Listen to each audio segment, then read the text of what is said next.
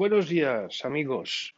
Hoy os traigo, bueno, si habéis entrado en la página web, eh, habréis visto que hay una serie de modificaciones más acordes con la actividad que se va desarrollando.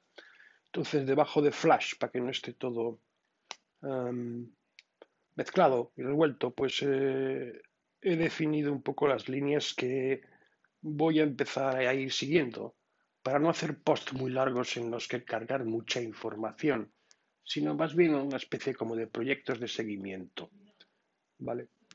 Este primero eh, va de la pandemia del COVID y de los efectos que puede, que puede empezar a ver, las tendencias que se van marcando.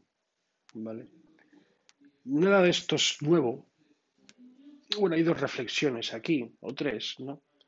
Esto venía ya de atrás, si habéis seguido los los podcasts cuando estaba en iVoox, con temas de Raymond Carr, inteligencia artificial, las tendencias inevitables.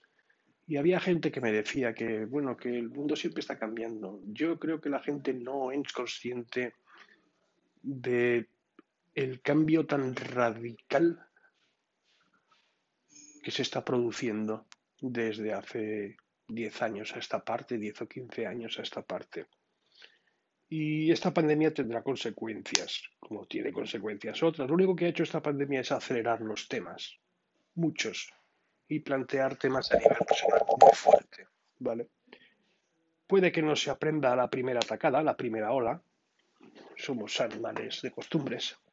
Se nos pasa el susto y ya está. Llega la segunda ola y ya veremos y llegará una tercera ola y ya veremos.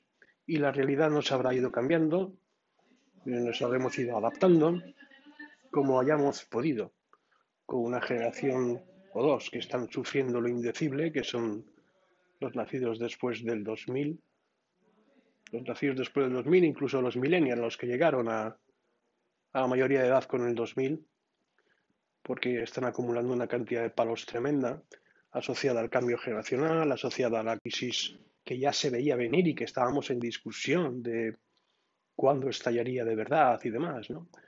Bueno, pues la pandemia lo que va a hacer es eh, esta nueva pandemia que no es nueva, bueno, nueva, esta nueva situación, pues lo que va a hacer es eh, modificar comportamientos, unirlo al cambio climático, unirlo a la cantidad de problemas que está habiendo en cuanto a repensar el tema político con estos temas, eh, sobre todo en Europa. Europa y Estados Unidos, el mundo occidental, porque del resto del mundo realmente sabemos muy poco. Es una pena, pero sabemos muy poco. Sabemos muy poco de China, sabemos muy poco de Japón, sabemos muy poco de lo que pasa en África y de sus conocimientos, porque tienen conocimientos que no se transmiten. Aquí lo que no está en el mundo anglosajón no existe. Y hay que habituarse a ello o hay un revolcón, ¿vale?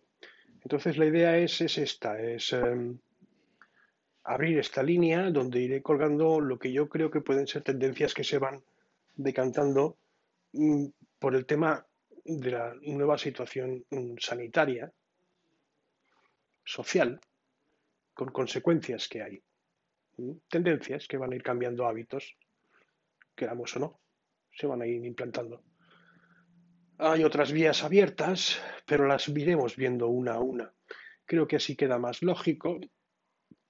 Y no voy a dar mucho más con esto. Yo recomendaros pasaros por Patreon. Habrá mensajes para los en exclusiva para la, la camarilla de rigor. Habrá documentación exclusiva para la camarilla de rigor. Lo siento, es así. Y hay que recompensar y cuidar a la gente que aprecia el trabajo que se hace Tenéis cuatro niveles, podéis elegir cualquiera. ¿Vale? Bien, lo primero es eh, cómo surgió esto, porque esto ya me viene de antiguo. Está, si lo veis, os he colgado en la página web, en la entrada correspondiente,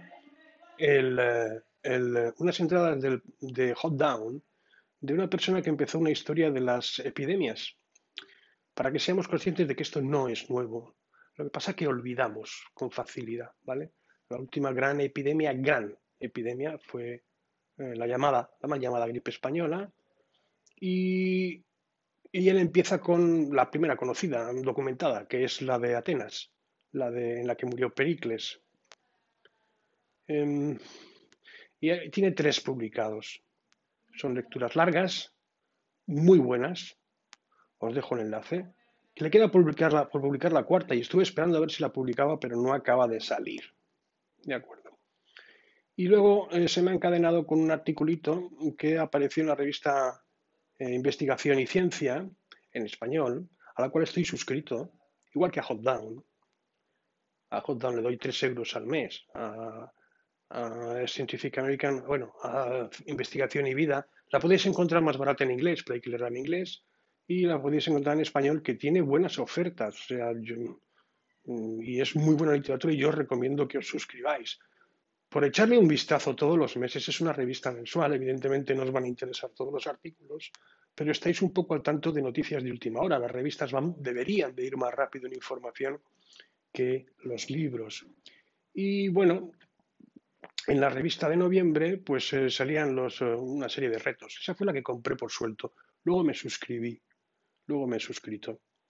Y es un artículo muy majo que os dejo en. Uh, os dejo arrayado y el enlace, pero el enlace no vais a llegar a menos que compréis el número o estéis suscritos porque está capado. Y yo no os lo puedo publicar en PDF y colgar en script porque me, me banearían directamente.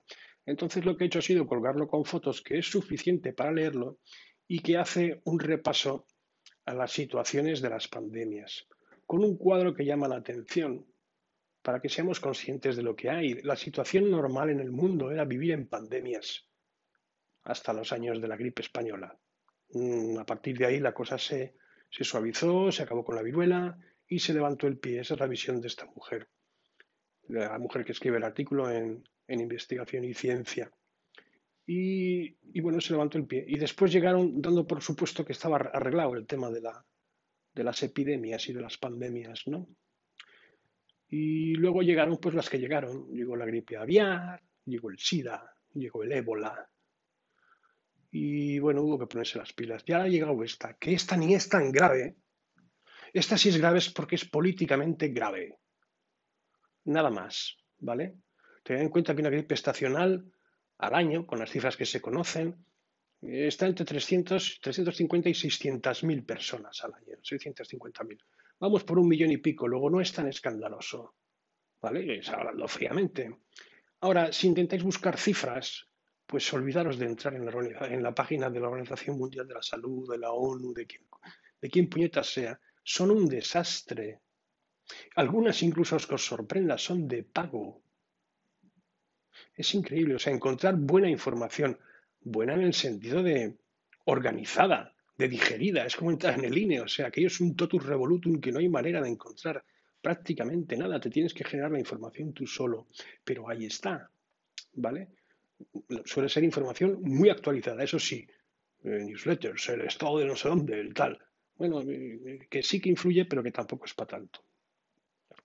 Entonces, aquí la primera reflexión es que seamos conscientes de que el estado normal de las cosas es que vivamos en pandemia, que no hay certitud en la vida, que eso del derecho a la salud es una memez que alguien se inventó en la Comisión de los Derechos Humanos de la ONU. Es como tener derecho a la riqueza, a la felicidad, a la sabiduría. ¿Qué es la salud? Tendrás derecho a una asistencia técnica en condiciones, dentro de unos límites y unos órdenes, los que te puedas pagar y es un presupuesto muy gordo de todos los, eh, toda la Europa occidental, puesto que vivimos en un estado del bienestar. Y cada vez la gente quiere más. Y, este, y esta crisis de pandemia lo que ha hecho ha sido poner en solfa muchas cosas que estaban funcionando, que decían que funcionaban muy bien. Pues bueno, ahora pues tres que no. Y se ha ido cosiendo con otras cosas. Pero que hemos perdido el criterio este, la sensación esta de que de que la vida es incertidumbre y que es mortal, ¿no? Y que nos puede atacar la enfermedad en cualquier momento. Eso es lo que se ha perdido. Vivían, esto los que hemos salido un poco fuera, que no es el primer mundo, nos dábamos cuenta, ¿no? Decíamos a todo el mundo que en Europa se vive en un verdadero mm, parque de atracciones, en una feria, en una, esto, esto es tremendo. Esto no se ve en otros sitios. Era un poco como el mundo de ayer, que decía Zweig, o un poco como Memorias de Adriano, su primer capítulo, ¿no? Al final la muerte es la gran liberadora y a todos nos pone en nuestro lugar. Ni nada de lo hecho vale para gran cosa. Es así, Siddhartha en su último capítulo. ¿eh? Y, pero ¿qué es lo que hay? Entonces, ser consciente de ello, irán saliendo una serie de temas. Los articulitos están muy bien para ser consciente de lo que hay, que los virus hay que seguir estudiándolos porque los hay de muchos tipos y no todos son patógenos. No todos saltan de animales a hombres, aunque sí mayoría, y se desconocen muchos. Y muchos son necesarios. Ya lo dijo Santiago Ramón y Cajal. Y Severo Ochoa. Mm, ahí os lo dejo. Son dos lecturas interesantes. Dedicarle un tempecito. Y es un poco el aterrizaje en esto, bueno, consecuencias de tendencias que pueden empezar a pasar. Y creo que todas las tenemos en la cabeza y van cosidas. Ahora, hay otras líneas de tendencias que van por otros sitios, para estar un poco al quite. Evidentemente, de nuevo, como en, en las tendencias inevitables, todo va cosido. Lo único que sucede es que se ha acelerado todo mucho. Y ahora que tenemos tiempo para pensar, yo os pediría que penséis, que leáis, que os forméis, que cojáis información de calidad, que os preocupéis un poco de estas cosas. No, evidentemente no se puede estar al tanto de todo. Es imposible. Al final hay que vivir en nuestro mundo, como dice Marcus Gabriel. Nuestro mundo cercano. El mundo de fuera no somos capaces ni de controlarlo, por supuesto, ni de conocerlo, por supuesto, ni de modificarlo. Vivimos en nuestro día a día. Espero que sean muy interesantes las lecturas, que es mi nueva... Yo creo que ahora mismo la web está encajada en este tema. Pasaros por Patreon, haceros mecenas y recibiréis un poco más de información y tal, y os y bueno, yo seguiré trabajando aquí, no hay ningún problema y cuando pueda y se abran las ventanas, pues intentaré no dar mucho la lata, colgar un máximo de dos posts al día. Dos posts al día, máximo. Y que a ser posible no sean de muy brillante actualidad para no distorsionar los temas. ¿eh? Yo creo que hay que coger siempre distancia. Esto es lo bueno que tienen las revistas. Así que lo que suelo hacer es guardar los artículos y ya está. Y nada más, esto era todo lo que os quería contar. Espero que os resulte interesante y que lo disfrutéis. Vale, un saludo. Hasta luego.